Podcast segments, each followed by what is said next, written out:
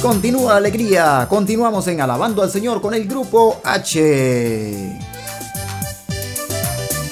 A los que acaban de sintonizar, les informamos que si desean comunicarse con nosotros o desean inscribirse en el momento de los saludos, el club de cumpleaños, pueden hacerlo a través del WhatsApp 1305-527-4595. 1305-527-4595. Pueden hacerlo desde cualquier lugar del mundo donde nos estén escuchando. Por favor, enviar sus mensajes al número 1305-527-4595 alabando al Señor con el grupo H.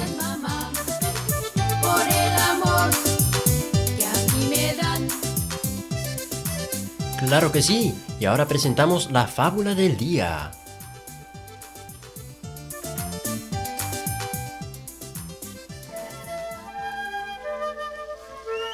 La rana y los toros.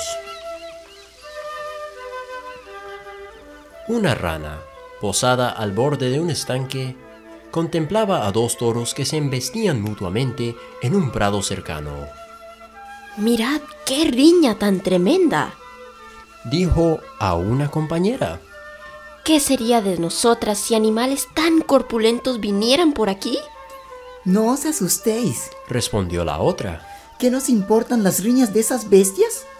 Además, esos animales no son de nuestra clase. Cierto es, replicó la primera. Pero yo pienso que el vencedor buscará refugio por estos lugares, y entonces podría aplastarnos con su enorme peso si no tomamos las debidas precauciones. Ya ves, amiga mía, que no sin razón me preocupa la contienda. Cuando los poderosos riñen entre sí, los débiles sufren las consecuencias.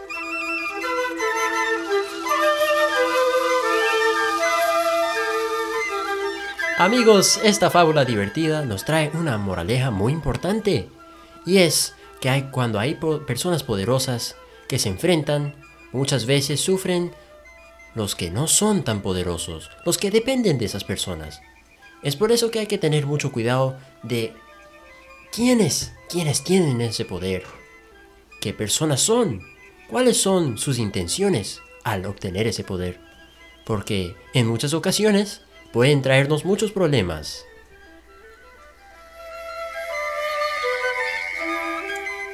Así es, Harold. Y ahora ha llegado el momento de presentar el vocabulario de la fábula del día.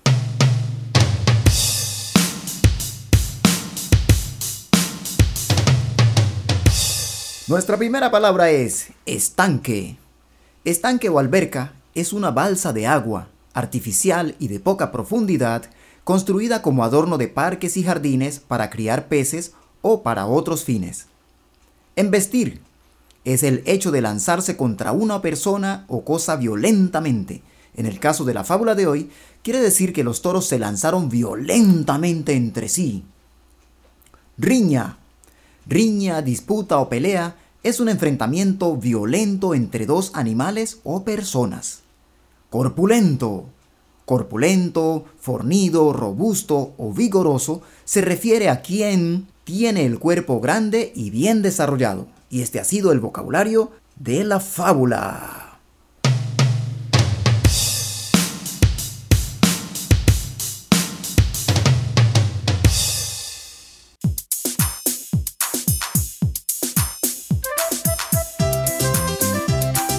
Y ahora con mucho gusto les presentamos nuestro invitado de hoy.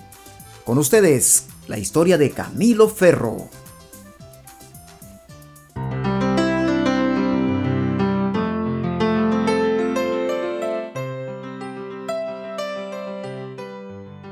Queridos amigos, hoy los micrófonos de Alabando al Señor con el Grupo H se trasladan a la ciudad de Miramar. Hoy vamos a conocer a Camilo Ferro, a quien le damos la bienvenida. Hola Camilo. Harold, ¿cómo estás? Me da gusto estar con ustedes después de tanto tiempo. Claro que sí, muchas gracias. Gracias por aceptar nuestra invitación. Empecemos contándole a nuestra audiencia quién es Camilo Ferro, a qué se dedica en esta etapa de su vida. Bueno, eh, yo soy un, poco polifacético, estoy trabajando ahorita en mi iglesia como copastor de la iglesia Amor Divino, pero también tengo mi trabajo secular, trabajo en lo que se refiere al campo de, de handyman y todas estas cosas de reparación de casas. Una combinación muy interesante. Cuéntenos un poquito, explíquenos un poco más a ver, ¿cómo un handyman es copastor? Bueno, yo creo que el, handyman eh, eh, repara casas, el handyman eh, embellece hogares y, cubre muchas necesidades y yo, yo pienso que está un poco afín con el pastorado porque las personas también tienen necesidades, tienen muchas necesidades, no en lo que se refiere al, a su casa, sino necesidades ya personales, cosas espirituales, ¿no? La necesidad de buscar de Dios, de tener esperanza, de arreglar sus vidas y de, mejorar sus vidas, ¿no? Yo creo que tiene algo, algo afín si lo vemos desde ese punto de vista. Claro que sí, una combinación muy bonita. Y cuéntenos, cuando usted era pequeño, jovencito, muchachito, me imagino que soñaba con estar algún día predicando. Bueno, yo conocí el Evangelio eh, estando en mi escuela, pero prácticamente eh, era muy niño y no lo entendía. No entendía esa parte, ese llamado del Señor, pero a través del tiempo me di cuenta que Dios había estado conmigo en mi vida a través de, mis sueños y de todas las respuestas que me ha dado a, las peticiones que yo he tenido en mi corazón. Siempre le oraba al Señor y después reflexionando, después de unos años me di cuenta de que las peticiones que yo le había pedido al Señor ya eran una realidad y de ahí empecé yo a entender que, que, Dios está al tanto de todos y de los que hablan con Él. Sí, magnífico. Bueno, Camilo, cuéntenos de dónde es usted y cómo está formada su familia. Bueno, yo nací eh, en Bogotá y mi familia está formada por, tengo tres hijos y mi esposa Elsa y mis hijos ah, Camilita, Renzo y Carla, que ellos nacieron aquí en, en el sur de la Florida. Y nosotros sí venimos con mi esposa de, Colombia.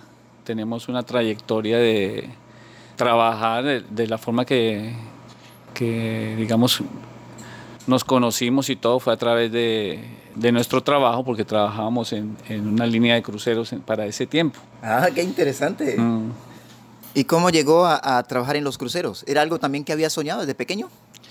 Bueno, eh, esto fue a través de, una oportunidad que se me presentó en Colombia de estudiar idiomas. Y yo tenía un sueño en mi corazón de venir a este país, pero realmente no encontraba la, puerta ¿no? para, poder, eh, para poder venir acá.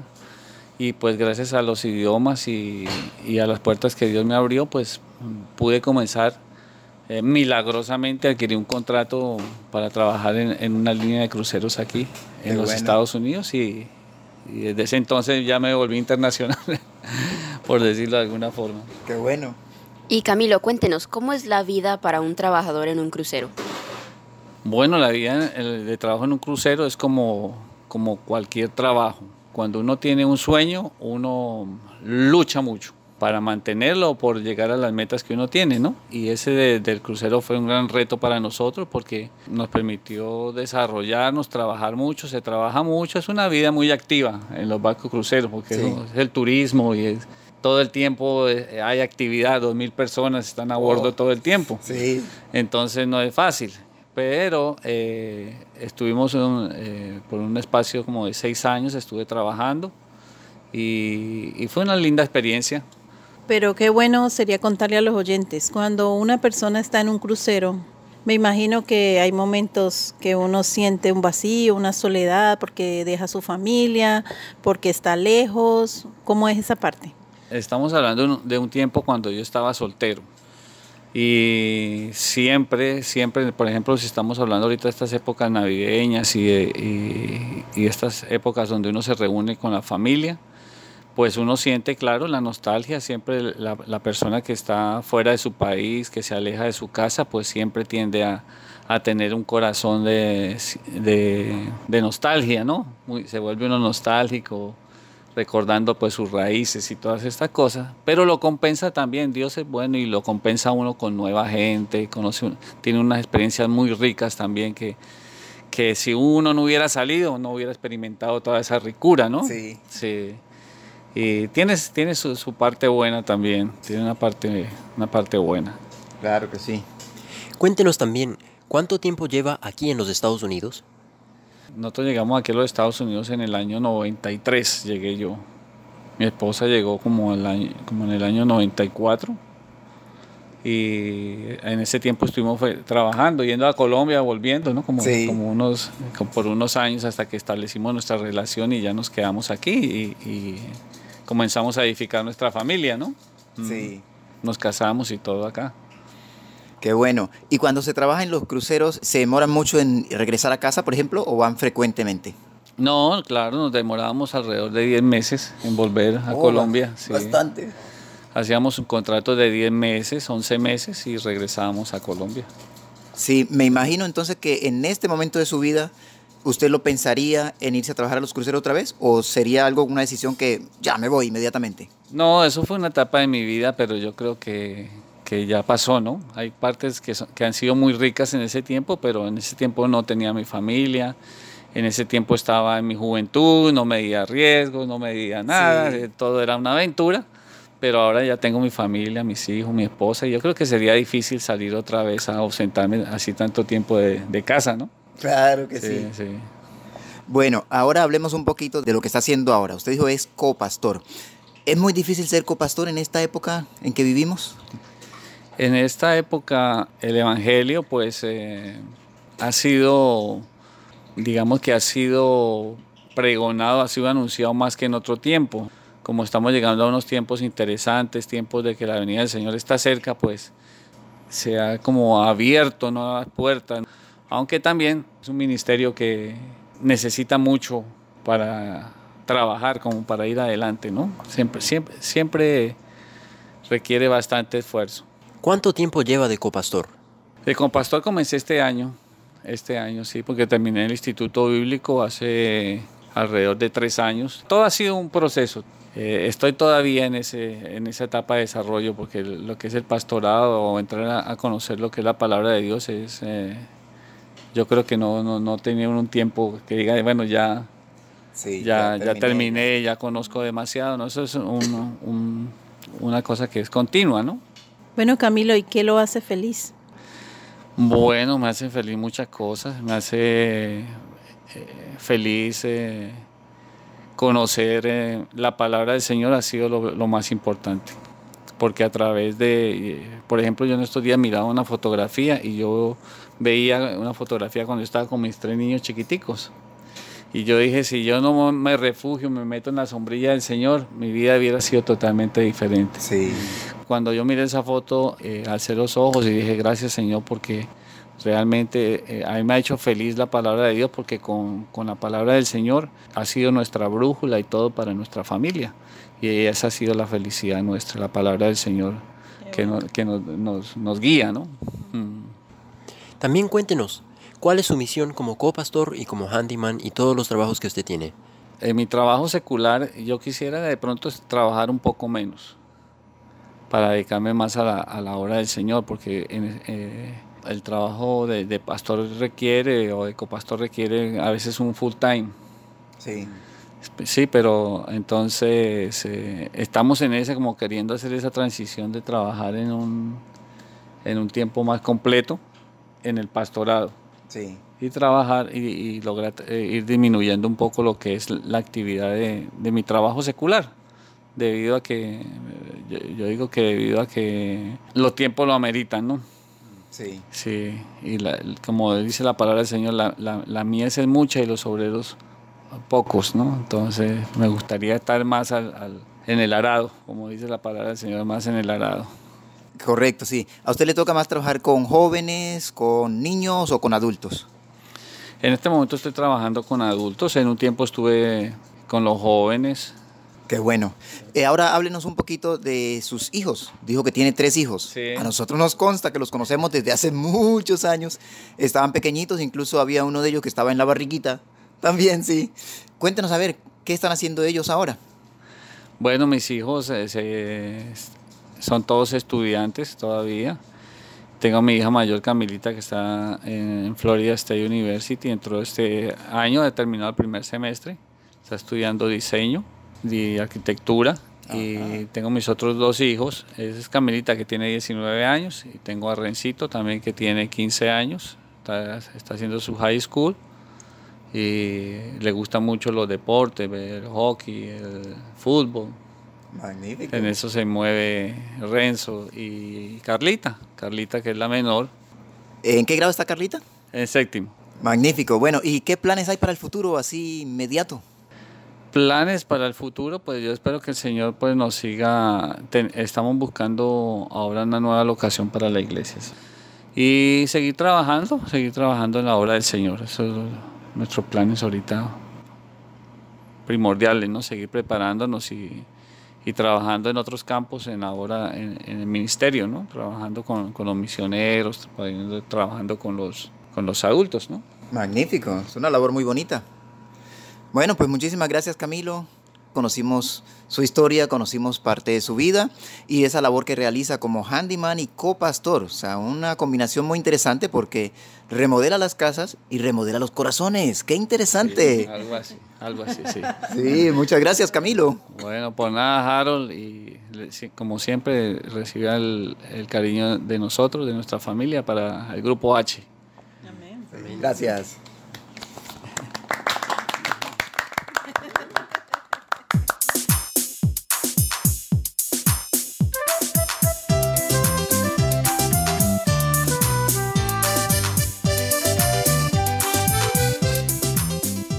Después de escuchar la historia de Camilo Ferro, vamos a traerles a ustedes un menú muy especial. Es parte del tiempo de los recuerdos y es el número escolar, porque así le llamaba mi hermano, cuando tenía dos años de edad y presentaba el menú escolar en su propia versión que incluía las comidas favoritas de él. Entonces vamos a escuchar qué le gustaba comer a Harold en esa época y qué incluía en su número escolar.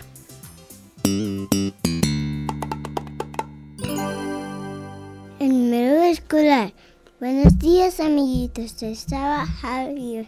El almuerzo para hoy de las escuelas de Miami-Dade es amar- arroz con, con bollito, con maduro, con pollo, pan de Boyacán, a jugar con Hailey, papi. Y recuerda, ama tu naturaleza y cuídala. El número escolar. Claro amigos, eso les preparaba en aquellos tiempos, pero ahora preparo canciones y en esta ocasión quisiera mostrarles una idea musical que me ha dado el Señor mientras estaba orando. Les recuerdo, o bueno, les invito que si les gusta esta idea, por favor me envíen un mensaje al 305-527-4595. Dice así. Ha